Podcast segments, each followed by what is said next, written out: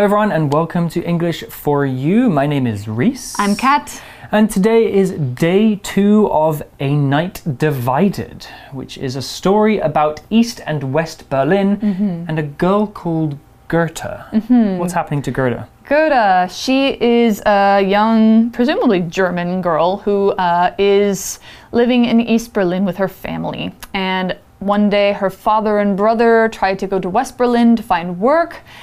And then they don't come back. And then the East German soldiers build a wall while they're gone. Yeah, and that wall is not just a wall, it's covered in barbed wire, Yeah. spiky metal wire. And if you've ever known about this Berlin Wall, it's very, very high and mm-hmm. it's concrete and it's really, really thick. Yes, and crossing Yeah. it would not be easy or safe because there are people with guns stopping you from doing that. Mm-hmm. But Gerta's father might have a plan about how to reunite the family. Yeah, he contacted her. He did using mime and charades. Yes, just using acting out. So I'm hoping this story will have a happy ending. Let's get into the article and find out. Reading.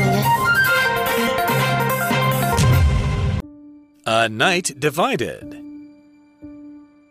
Gerta puzzles over her father's message. The meaning becomes clearer when she receives a book that has been smuggled over from West Berlin. Inside, there's a drawing of an old building near the wall. Gerta concludes that this must be where her father wants her to dig. With the help of Fritz, her eldest brother, Gerta begins on a secret tunnel. They tell the East Berlin government that they are digging a garden. This makes their presence near the wall less suspicious. Later, they persuade their mother to assist them. One day, Gerta is in the tunnel when she hears a strange noise. She is shocked to see it is her father.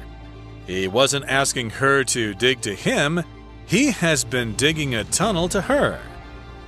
Gerta is elated and rushes home for her brother. However, the police are there to take Fritz away. Gerta's mother trades her car for the police to let them leave the house.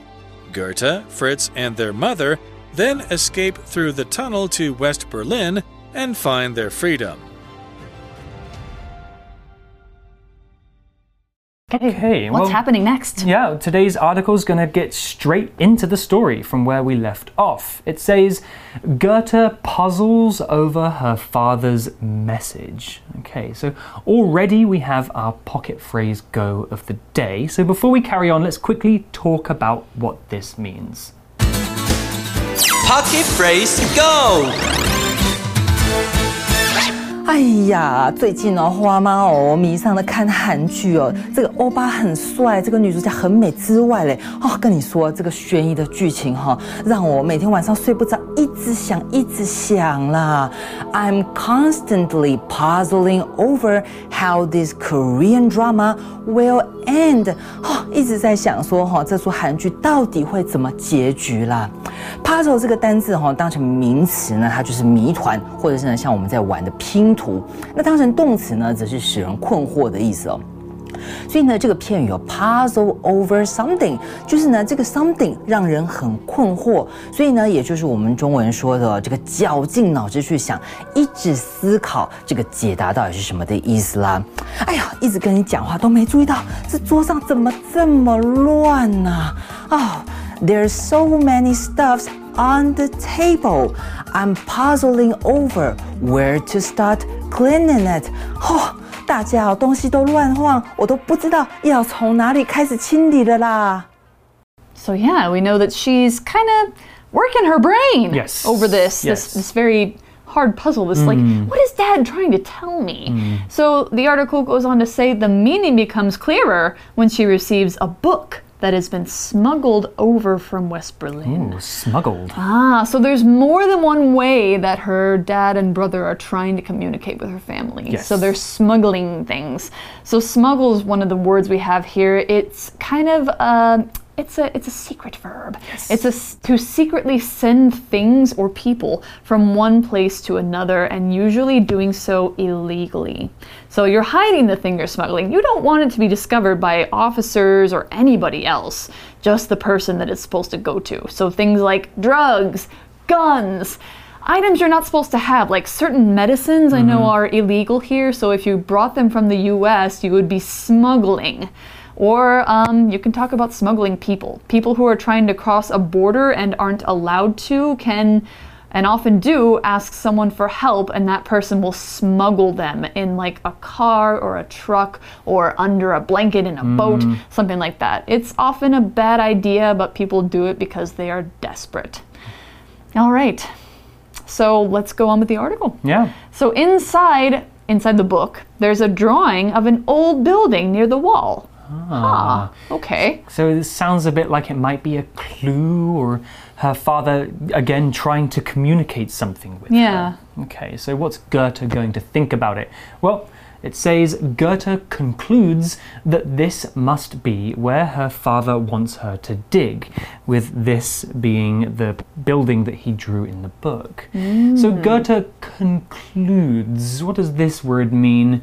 It's a vocabulary word for today and it's a verb. Okay. To conclude means to bring something to its end, or it can mean to come up with a final answer or decision about something. Okay. This second meaning, to come up to a decision, is the one used in the article. So, after puzzling over her father's actions for some time, Gerta concludes that he wants her to dig.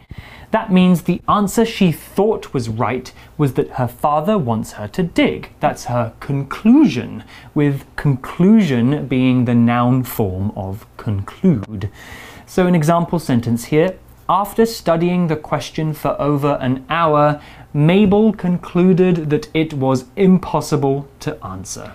Oh gosh. So it must have been a very hard question and so she eventually thought, nope, it can't be done. Yeah, All right. conclude always happens at the end. Yeah, so at the end of that, at the end of studying the book with the building, she's like, huh, father wants me to dig. Yep. So what does she do? Well, with the help of Fritz, her eldest brother, Gerta begins on a secret tunnel.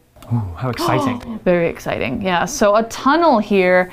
Now we understand she's not supposed to go over the wall, she's going under the wall. Mm. So a tunnel is, as you can probably guess, it's a long hole that leads somewhere, usually a hole in the ground. Now, you could make a tunnel for many different reasons. Animals like ants that live in the ground, they make tunnels to their houses. Moles make tunnels. Sometimes your dog, if they really love to dig, will make mm-hmm. a tunnel. Now, people also make tunnels. We make them under mountains to let roads go through. There's many tunnels in Taiwan that mm-hmm. go under the mountains here. Now, when people want to go under something, they often dig a tunnel through the ground, or they, to use it as a verb, tunnel through. So, how did she do it? She's probably using a shovel, mm-hmm. just like her father suggested. Slow and hard work. Yeah, exactly. So making a tunnel is not easy, but it might be the only way she thinks to escape. Now, here's an example sentence for tunnel. We went through a long tunnel on the way to Yilan, and it took a few minutes to come back out. I've been through that tunnel. So have I. it's the one to White Owl, right? it is very long. very long tunnel, Yeah. especially when the traffic's 10 bad. minutes long, right? Yeah, but it's At kind of least. exciting. Yeah. Another famous tunnel is the one between England and France. The channel. The Channel, the Ah. Channel Tunnel. There's a train that goes through. You can take the train from England to France, even though the UK is an island country. It's So it's it goes under the ocean, goes right? under the, the English Channel. Gosh, that's a- cool. Like a big piece of sea. All right, so they're tunneling under the wall. They creating a tunnel. They tell the East Berlin government that they are digging a garden. of course, they're going to believe children. Right, okay. Yeah. Children don't lie, do they? Of course not. Oh, that's a good Never. reason. Good excuse, yeah. The article continues. It says this makes their presence near the wall less suspicious. Uh-huh. So, telling the government that they're building a garden is something that the government might believe, and it distracts from the fact that they are actually digging a tunnel. Ah. Well, we've got a grammar point to talk about. Let's talk about that now. So, Kat will tell you all about the words presence and suspicious in a moment, but first I'll talk about using the word makes in this context. So, using the sentence structure subject plus makes plus object plus object complement, complicated, don't worry, an object complement follows a direct object to give it further meaning or to explain what the direct object has become. We can say that the subject is the reason for the object being that way. Here are some examples. Eating chocolate makes me happy. The ending of the movie made me sad. The article said telling the government that they are digging a garden makes their presence near the wall less suspicious. Maybe Kat can make this clearer by explaining some of these harder words for us. All right, well, now I have to give a really good explanation of presence and suspicious. Thank you, Reese. Pressure's on you. Ugh. Anyway, I think I'll, it's fine. So let's go ahead and talk about this. When someone's presence is being talked about, presence is a noun that does not mean Christmas gifts. It means being present. It means you are there in the place you're talking about. When you talk about your presence, it means your state of being somewhere. So, teachers will often call students names at the start of the day, and if you're having class in English, then if you're there, you have to say Present. Yep, it means I am here. You can also say you are in the presence of something or somebody. That means you are in the same place with that person or that thing. So here's an example using that phrase. Tim knew he had to be polite in the presence of children, so he didn't say any bad words or talk about adult things. Good job, Tim. Good so, job, Tim. Yeah, because he knew children were present. Mm. That's the adjective. He knew that there was a presence of children. They, They were were there. there. Yeah. And now we have this word suspicious. Don't be suspicious. Don't be suspicious. Now, suspicious is an adjective that means you're making people think you're doing something bad. If you're a suspicious person, people might kind of get the idea that you're being sneaky, that you're doing something against them in secret. You might look a little bit like Reese. I think he looks like a suspicious person. However, there's also another meaning to suspicious, which is kind of the opposite. You can be suspicious of someone that you think is suspicious. So if I think Reese is suspicious, I am suspicious of him. Isn't that kind of weird? English is so crazy. Yes, English is crazy. you just have to remember if you are a suspicious person, you look like you're doing bad things. Mm, so they don't want to look like they're doing bad things. Right, so they don't want to look suspicious. They want to look innocent. Yes. Mm-hmm. Conspicuous? No, inconspicuous. Inconspicuous. Yes. Anyway, so yeah, they're doing something innocent like building a garden. There's nothing wrong with that. That's not suspicious. Mm, doing nothing wrong at all. Total angels. Yes. Okay. Well, the article continues. It says later they persuade their mother to assist them.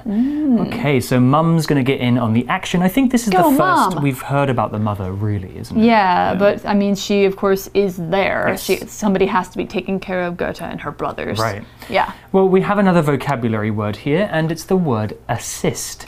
Assist is a verb, and to assist someone means to help them do something, often a kind of work. Mm-hmm. If you assist somebody, you are giving them assistance, which is the noun form of that word. So let's have an example sentence. I assist my friends with their math homework because I'm the best in our class at math. It's true. Good job. I'm good at math. Oh, you should assist me with some math sometime do if I ever decide to learn it again. I'm terrible at math. All right, now let's go on and talk about what is going to happen. So, Fritz and Gerta and her mum, their mum, are building. I was going to say they're building a wall. They're not building a wall. They're building a garden or uh, they're digging a tunnel and making it look like they're building a garden near the wall so they can get to West Germany. Yep. One day, Gerta is in the tunnel when she hears a strange noise. oh no, is somebody catching her? Oh, I hope not. Oh, but it's not because she is shocked to see it is her father. Oh, thank goodness. Thank goodness it's her father and not a guard with a gun. That's really good. So her father is in the tunnel. That's awesome. All right, now let's find out what it means when she says she is shocked.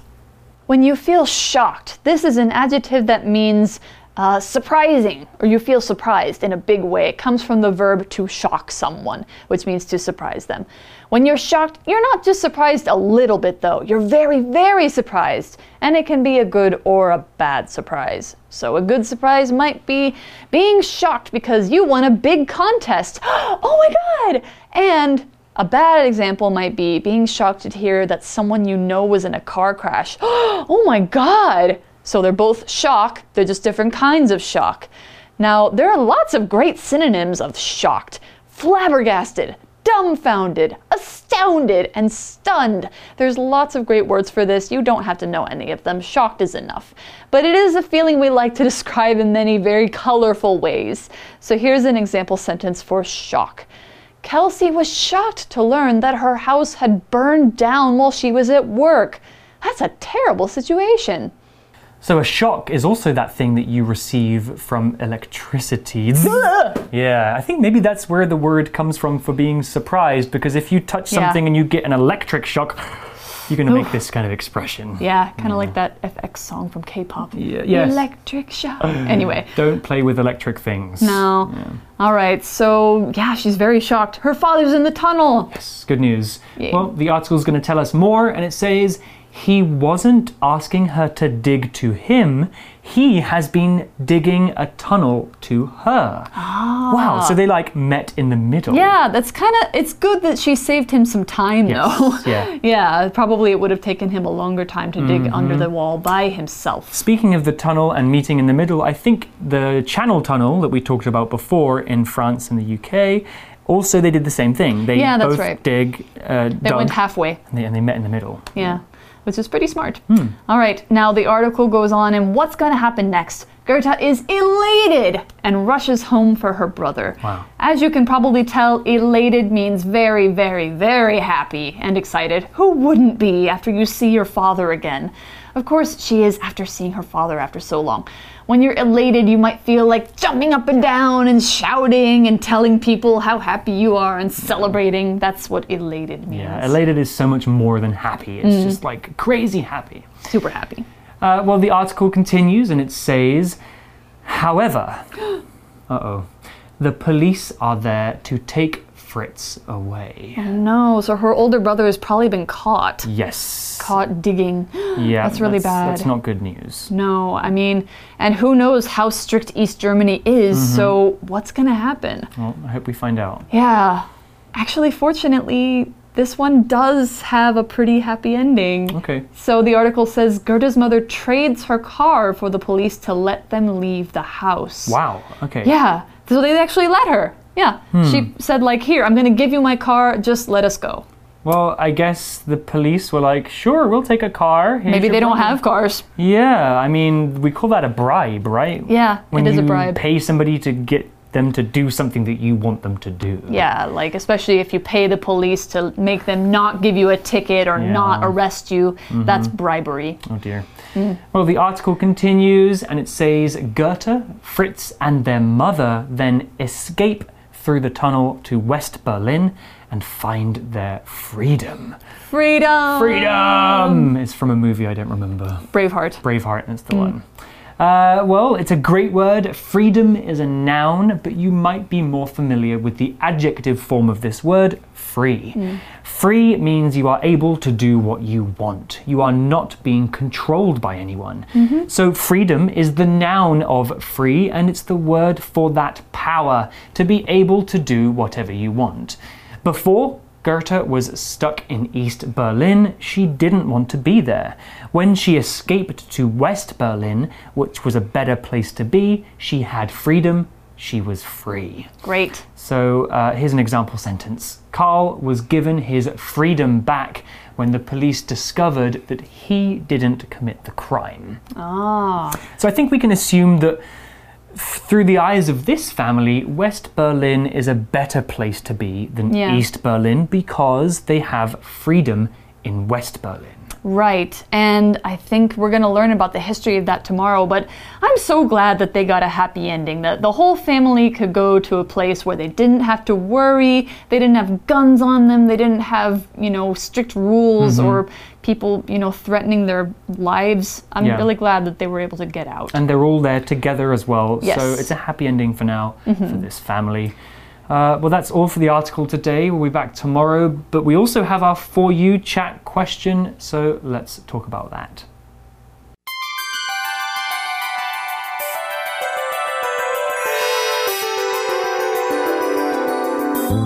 For you chat. Okay, so our For You chat question of the day, Kat.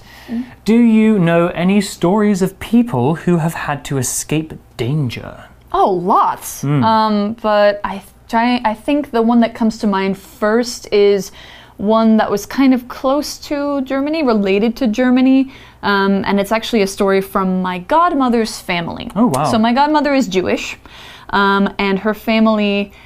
Amazingly, they were Polish Jews and they were not in the Holocaust. None of them died. Her cousins were in the Polish resistance army. Wow. So that means they were fighting against Nazi Germany, and I think they all made it out. They hmm. all turned out okay when the war was over, but they hid in the forest for, you know, months and months. They didn't have a place to go, so they would just be on the run all the time because they were hmm. fighting the Germans who were much more powerful than them. Hmm. Yeah, but I thought that was an amazing story. Yeah, well, stories of escape uh, and escaping dangerous places are pretty common in movies and books and history because there have been some pretty terrible times in history when people have had to escape. Yeah. Reminds me of the story, the true story of Anne Frank. Oh, yeah. Another war related story. She Uh, didn't escape, though. she- well, yeah, she didn't escape. She tried. Uh, she was a young girl, and her family were hiding in a house in Amsterdam, in the Yeah. Netherlands, from I the went to that Nazis. house. Yeah, it's Yeah. it's a very emotional experience. It is. Uh, she tried to escape by hiding in a house, but eventually, her and her family were discovered. And I think the only person that survived Is her father. was her father, who Yeah. wrote her. Uh, and Anne, she she kept a diary, Anne Frank's diary. I encourage you to read it. Yeah. Um, and her Very father published book. it, and, and sad times. Yeah, very sad, but You guys can think about this too. Uh, do you know any stories of people escaping danger? Yeah. Perhaps there are some famous stories in Taiwan about people who have escaped. Uh, I think people from the Kuomintang Yeah. escaped China in the 1940s. Probably, maybe your grandparents Mm-hmm. know some stories about that. Or or maybe there are even some relatives alive today Yeah. who escaped from China to Taiwan during that turbulent time. yeah, so there's lots of stories like this. There's lots to talk about. So have at this question yourselves, and we will see you tomorrow for day three uh, when we're going to discuss the history of East and West Germany. So we'll see you tomorrow. See you then. Bye. A night divided. Gerta puzzles over her father's message. The meaning becomes clearer when she receives a book that has been smuggled over from West Berlin. Inside, there's a drawing of an old building near the wall. Gerta concludes that this must be where her father wants her to dig. With the help of Fritz, her eldest brother, Gerta begins on a secret tunnel. They tell the East Berlin government that they are digging a garden. This makes their presence near the wall less suspicious. Later, they persuade their mother to assist them. One day, Gerta is in the tunnel when she hears a strange noise. She is shocked to see it is her father. He wasn't asking her to dig to him, he has been digging a tunnel to her. Gerta is elated and rushes home for her brother. However, the police are there to take Fritz away. Gerta's mother trades her car for the police to let them leave the house. Gerta, Fritz, and their mother then escape through the tunnel to West Berlin and find their freedom.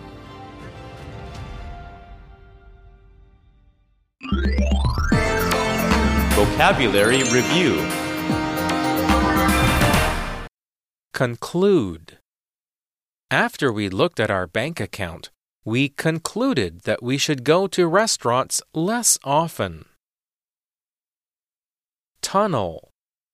Trains and cars can go between the UK and France through a tunnel under the water.